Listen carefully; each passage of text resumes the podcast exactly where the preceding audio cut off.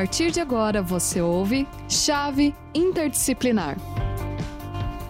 Olá, boa tarde. Sejam todos muito bem-vindos a mais esse programa Chave Interdisciplinar. Hoje eu estou aqui com a professora Tacílio Paz, com a professora Sandra Lopes, para a gente falar um pouquinho da Rio Mais 30, né? E o que, que vem a ser, então, esse evento e qual é a importância né, dessa discussão toda sobre sustentabilidade, os objetivos de desenvolvimento sustentável, as agendas, né? Agenda 2030 agora, né?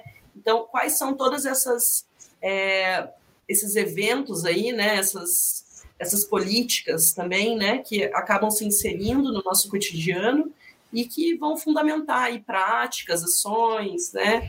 É, visões profissionais, visões de mundo, enfim, tem muita coisa legal para a gente conversar nesses 30 minutinhos. Então participe aí com a gente, pessoal. A gente está de olho no chat. Se tiver alguma pergunta, só mandar ali. Professora Tacílio, passa a palavra para ti. Muito obrigado, professora Larissa, professora Sandra, que bom estar aqui com vocês, que bom estar aqui com você, discente, e os colegas, mais colegas aqui é, que estejam contemplando. É, nós aqui vamos conversar um pouquinho hoje sobre esse tema tão importante, né, que é a Rio Mais 30, né, eu lembro muito quando a gente começou a planejar quais os programas aqui do Chave, a gente, eu abri ali o calendário e eu vi lá, né? Olha só, depois de 30 anos, dia da Rio 92, a gente vai ter um outro evento aqui para de novo estar tá discutindo, tá fazendo ali um acordo enquanto sociedade em prol aí a gente ter um futuro mais sustentável, né? Sustentável não apenas na questão ambiental, mas nas questões sociais, questões de justiça, questões econômicas. Isso é fundamental para o nosso desenvolvimento enquanto sociedade. Então, fico muito feliz de estar aqui para poder conversar um pouquinho sobre isso. Eu sou, meu nome é Otacílio, né? Eu sou geógrafo, sou doutor em geografia, então toda a minha trajetória acadêmica eu construí dentro dessa área incrível que é a, a, geografia, dentro das geociências, né? Trabalhando muito com geoprocessamento, com análise ambiental, mas sempre com esse viés, assim, né? Querendo uma coisa mais sustentável é, no quesito ambiental, como eu disse, também com a questão social. Então, espero poder contribuir. Uh, agora eu passo para a professora Sandra, né? Ok. Primeiramente, então, obrigada pela Larissa, pelo professor Otacílio, pelo programa, de estar participando, que é uma honra muito grande participar e trocar os nossos conhecimentos, né? Também obrigada aos discentes que estão nos ouvindo e vão nos ouvir, né? Então, eu sou a professora Sandra Lopes, eu sou coordenadora dos cursos de pós-graduação aqui na Uninter, na área de meio ambiente. Nós temos 12 cursos nessa área. Quem tiver interesse, procure. Eu sou administradora de formação, administradora de empresas. Fui da área da saúde por mais de 20 anos, como auxiliar de enfermagem, então tinha uma preocupação não só na saúde, daí no meio ambiente, socioambiental, e as coisas vão se entrelaçando. Fiz até um curso de formação pedagógica em geografia também, aqui na Uninter, que foi maravilhoso. Tenho um pezinho lá na geografia, muito de leve. Sou gestora ambiental, mestre né, na área de gestão ambiental, e sou acadêmica no doutorado de gestão ambiental atualmente. E tenho uma honra muito grande sempre de falar ou abordar alguma coisa, algum tema que seja pertinente à área ambiental, porque ela não foge da área social. Isso eu tenho assim um carinho muito especial é, na parte socioambiental. Tanto é que o tema, né, professor Tassílio, que foi escolhido, ele é genuinamente socioambiental, né? A parte de uhum geociências, é, geoprocessamento, a parte de ambiente, meio ambiente e tal, falar sobre esse Rio Mais 30, é, a uhum. abordagem dos ODS, tudo isso faz parte da socioambiental, né? Eu poderia até começar falando, professor, se me dê essa liberdade, de começar claro. falando sobre o Rio Mais 30. Essa escolha uhum. foi fundamental e muito pontual atual, para não dizer que é super atual, né? Ela ainda não ocorreu, vai ocorrer, né? No Rio de Janeiro e será agora em outubro de 2022. E for, é, é, a cidade do Rio de Janeiro vai ser a sede dessa conferência. Vai ser no Museu do Amanhã, que é maravilhoso. Eu não conheço pessoalmente, mas vejo muito, né? É, eventos lá. E vai marcar exatamente por que Rio Mais 30? Porque vai marcar exatamente 30 anos após o Rio 92. E o Rio 92, ele trouxe, agregou muita coisa na área não só do meio ambiente, mas fundamentalmente na área de geociência. Então, a preocupação com o desenvolvimento sustentável, com a população, com as ações antrópicas, ações dos homens perante o mundo que nós vivemos, o ambiente que a gente habita, na casa nossa, que é a Terra. Nós temos uma única casa, né? Imagine zilhões de pessoas dividindo o mesmo planeta, a confusão que devia dar e até que não dá, né? Mas então essas conferências elas vêm para agregar. Não pode ser apenas modismo, não podemos pensar nisso somente como modismo.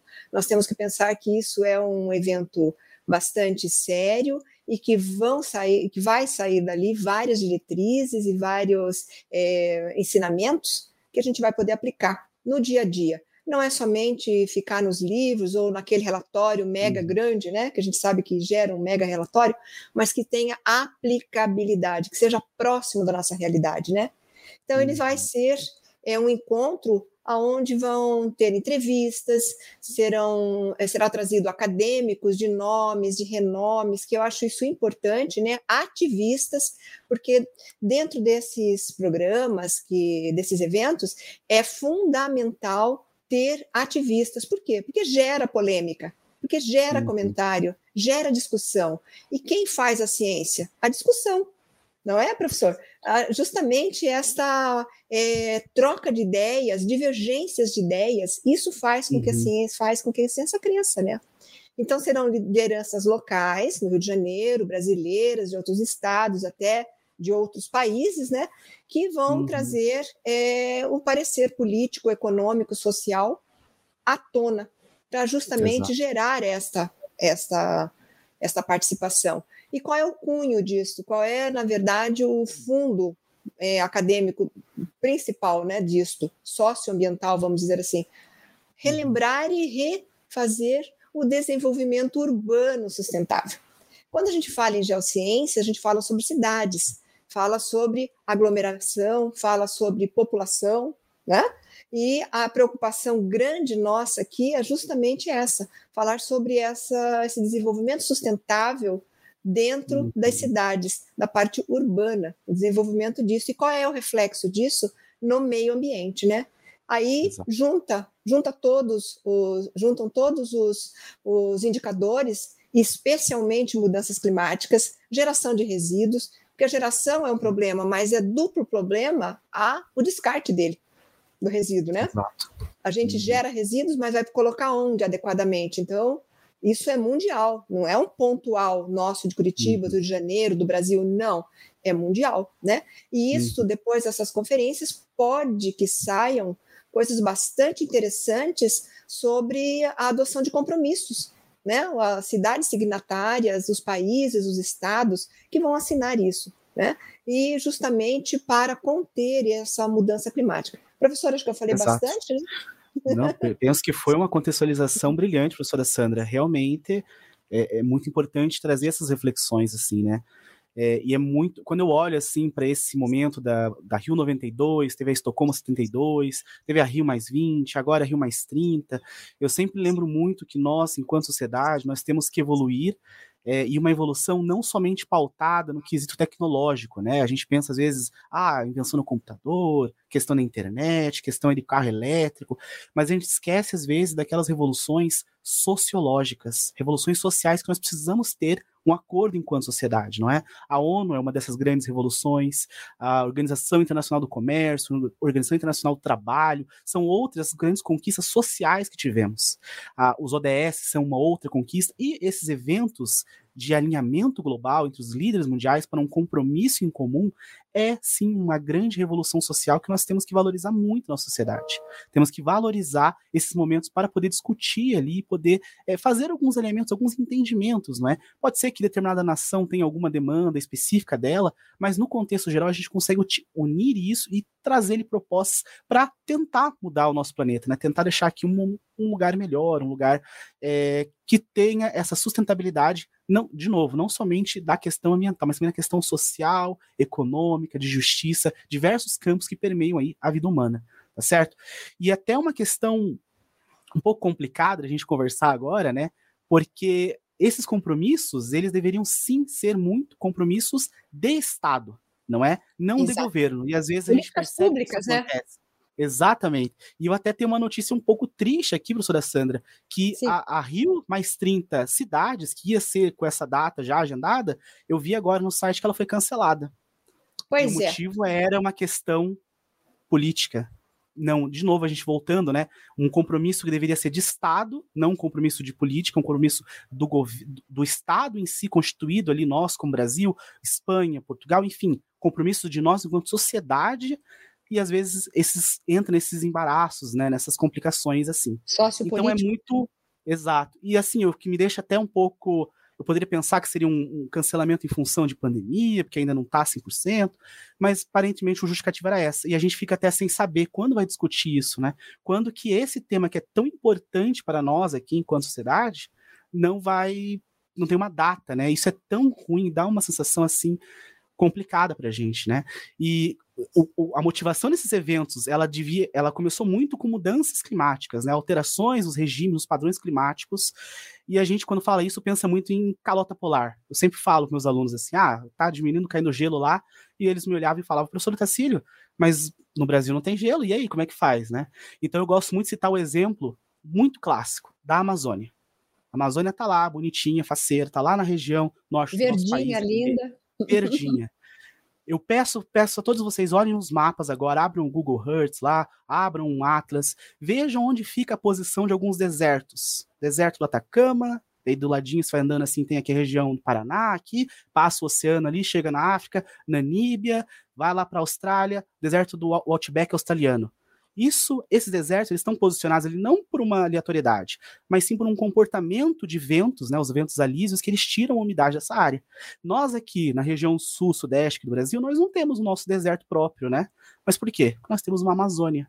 Uma Amazônia que tem ali essa evaporação do ar, transforma esses rios voadores, que eles interagem com os Andes, descem ali para o sul e trazem essa umidade aqui, né? Umidade é essa que é fundamental para os nossos regimes de chuva.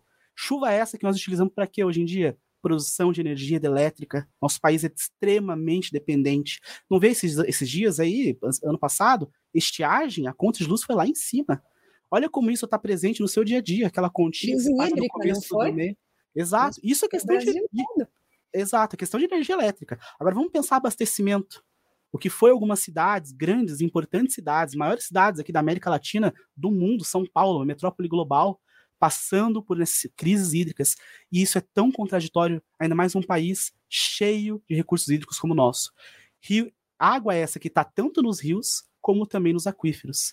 Que engraçado, né? E triste essa comparação, essa é, é, observar essas contradições, né? Nós temos uma paisagem repleta de rios e ainda assim faltava água, produzir energia para abastecer, para descedentar animais, como assim está acontecendo? Né? E isso é um dos pontos que a gente discute, pode ser debatido num evento como uma Rio Mais 30, que convoca líderes do mundo todo para estarem ali discutindo, debatendo o que fazer agora que nós temos essas mudanças é, climáticas ocorrendo. O que fazer agora? Como a gente vai fazer esses acordos, como eles vão ser implementados, e não apenas um acordo bonitinho, né, professora Sandra, tipo, ah, vamos fazer, vamos salvar as árvores. Não, vamos colocar uhum. metas reais, então. Eu quero desmatamento em tantos por cento, eu quero fiscalização nesse corte de madeira, eu quero ali uma, uma compensação ambiental caso seja feito um desmatamento.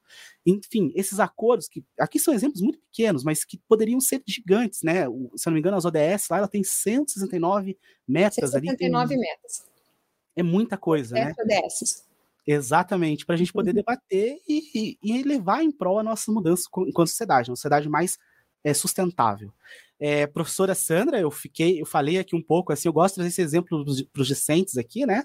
Para eles terem noção de como está tá conectado com a vida deles isso. Não é uma coisa aleatória que um monte de gente lá engravatado vai discutir no Rio de Janeiro, no hotel chique. Não, isso influencia muito na nossa sociedade, né? No nosso, nosso futuro.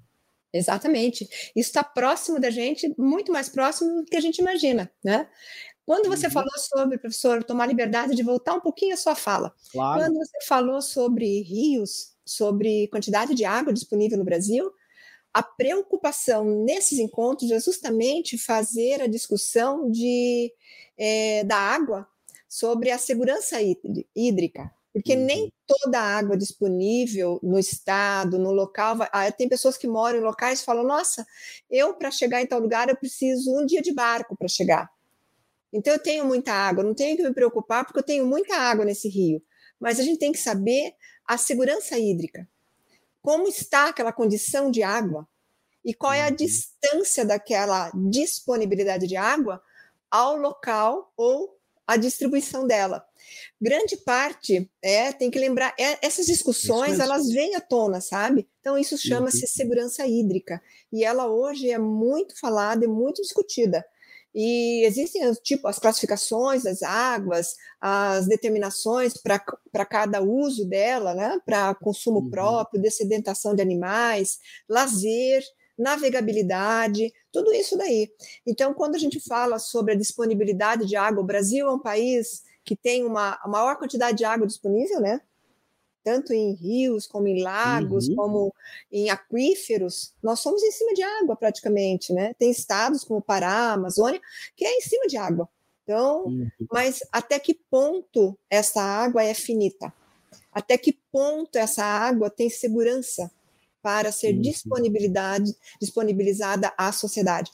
Então, quando nós estamos falando sobre esses encontros, é através dessas discussões que eu posso ver um lado que o professor Otacílio não viu e que você, discente, vive, diferente do que nós estamos abordando. E isso é a grandeza da discussão dessas conferências e dessas, desses debates. Então, levantar as, os indicadores, os pontos reais, como o professor falou, trazer ações que sejam aplicáveis à sociedade, que as pessoas possam materializar, pode ser numa cidade de 100 mil habitantes, como pode ser numa cidade de 10 mil habitantes. Uhum. Não é mesmo? Então, ODS, esses ODS, eles têm essa preocupação. Em, uhum. O ODS é geral, é mundial. Aí ele vai afinando com as metas e cada local vai. É claro que não terá cumprimento de todas as 169 metas, impossível, né? Porque 2030 está na porta, está aí. Se você abrir a uhum. janela, já está de cara no 2030, né? Nós estamos em 2022, então é pouca, pouca diferença, pouco tempo para alcançar. Mas a gente vai pensando, por exemplo, se a gente tem preocupação, como nós estamos falando aqui na parte de geociência, nós temos preocupação da urbanização. A urbanização é um problema e é uma solução também. Por que, que ela é tão contraditório? Porque é uma solução para uma melhoria, muitas vezes, para grande parte da população, para a sobrevivência, para é, gerar emprego, a parte da tecnologia, a contribuição no conhecimento, na produção de serviços e materiais, equipamentos, ela uhum. precisa, né? Mas ela é contraditória porque traz para a cidade, para a parte urbana, sem dar condições dessas pessoas se fixarem com dignidade. Isso. Então, a parte social, muito bem lembrado por mim e pelo professor Atacílio, é justamente essa. Não é só ambiental que nós precisamos nos preocupar, nós temos que nos preocupar muito, mas é muito mesmo com a parte social. Uhum. Gerar emprego à custa do quê? Né? Trazer essas pessoas para dentro das cidades e proporcionar o quê? Bolsão, bolsões de pobrezas nessas cidades, né? Aumentar esses bolsões, não dar empregos dignos, não oferecer condições de moradias mínimas necessárias, ou uma, nem precisamos ir muito longe. Grande parte das cidades, mesmo as grandes cidades, não tem saneamento básico necessário. Não tem disponibilidade de água tratada para todos os domicílios. Então, quando a gente fala em urbanização, ele recai sobre esses pontos. E isso tudo está ligado também a mudanças climáticas. Né? Tudo isso está mudando. É, não é só o derretimento de, calo, de calotas de gelos. Não é só o aumento dos mares que me preocupa. É o que está dentro da minha, da minha vivência, está dentro do meu dia a dia. Né? Eu gero, eu compro muito, então eu tenho condições, ah, eu não estou nem preocupado, porque eu tenho dinheiro para ir no mercado ou no, na loja comprar. Esse não é o grande problema, não ter ou ter. O, o grande problema é o que eu compro eu gero de resíduos. E o que eu gero de resíduos, onde eu vou descartar? Como será descartado? Como será uhum. gerenciado? Será que vai ser para ilhas de, de, lixos no mar? Será que vai ser na, nos corpos hídricos, nos rios, em cima de aquífero? Então temos assim uma discussão, né, professor, que podíamos uhum. ficar horas falando sobre isso. Exatamente. Vou passar a palavra para você, prof. Tranquilo. Isso tudo, professora Sandra, você comentou, me remete muito a essa necessidade da gente ter uma outra revolução uma evolução aí sociológica novamente, não é? é? A gente pensa muito que vai existir uma máquina que vai processar todo esse plástico gerado, mas eu não sei se é bem por aí, sabe? Eu acredito muito que é uma forma de uma mudança de mentalidade. Muito de assim, comportamento. Seja... Exatamente, né? Eu penso na hora, a professora falando assim, parece que me veio assim muito na questão dos carros elétricos. O pessoal fala que é isso que vai mudar, é o futuro e tal, né? Aí eu fui fazer uma pesquisa, fui ver a, a produção de um carro elétrico, a bateria daquele carro, é mais aquilo poluente, gera né? Exato, ele gera. É, aquilo tem que fazer um nível de, de refinamento ali do solo, de extração do minério muito extremo, não é? É meio que uma terceirização do impacto, né, professor? É meio que. É, eu estou usando o carro, que eu ligo na tomada, não tenho aqui o combustível fóssil, mas tem toda uma cadeia de impactos para trás. Será que o correto, então, é investir nessa tecnologia verde ou você investir em transporte de massa de qualidade, né? hum. né? Otimizar os tempos ali de uma cidade, investir ter mais turnos de trabalho, enfim, como que nós, enquanto ser humano, vai, vamos viver todos em cidades, né? A taxa de urbanização ela está crescendo de forma estonteante. 85% está morando Exato. em Exato. Aqui no Brasil tem lugares que isso já passou faz tempo. E isso. aí, como que a gente vai viver nessas cidades com todos esses desafios, né? E esses riscos ambientais que estão cada vez mais presentes e que você não tem mais como ignorar. Você tem alagamentos, inundações. Nós aqui moramos próximos à Serra do Mar ou em outros conjuntos orográficos pelo Brasil, movimento de massa, infelizmente, começo do ano, janeiro até março, que cada notícia triste que a gente vê, e às vezes, professora Sandra, tem um estudo que eu vi esses dias que às vezes é perto do mesmo morro. Certo, a população volta, mas é uma questão muito complexa, não é só é, estar ali porque quer estar ali, não é isso, é uma questão não. de ter essa condição, é só isso que tem. É ali que tem para voltar. E a ausência do poder público de estar ali para fiscalizar, orientar, nortear, dar uma solução, isso também é muito gritante em diversos momentos, não é?